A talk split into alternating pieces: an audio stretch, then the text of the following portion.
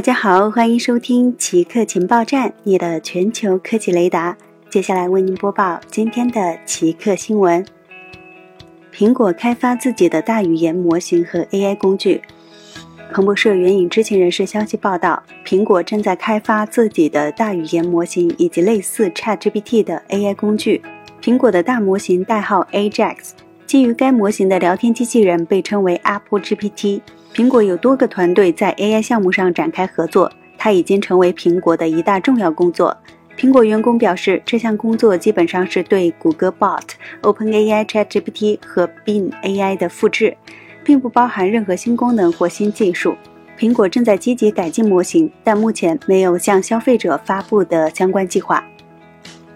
健身有助于缓解睡眠不足的危害。人类通常只要七小时的睡眠时间，远低于灵长类近亲的九点五五小时。这一睡眠习惯被认为是自然选择，因为更短的睡眠可以减少捕食者的攻击，增加社交和生产活动的时间。但对于今天的人类而言，睡眠不足是有害的。大量研究表明，睡眠不足会损害大脑区域之间的交流和大脑血液流动，损害大脑线路。使年轻的大脑看起来像衰老的大脑。对人类来说，牺牲睡眠来提高效率是适得其反的。它会影响我们的最佳表现、注意力、决策能力和记忆力。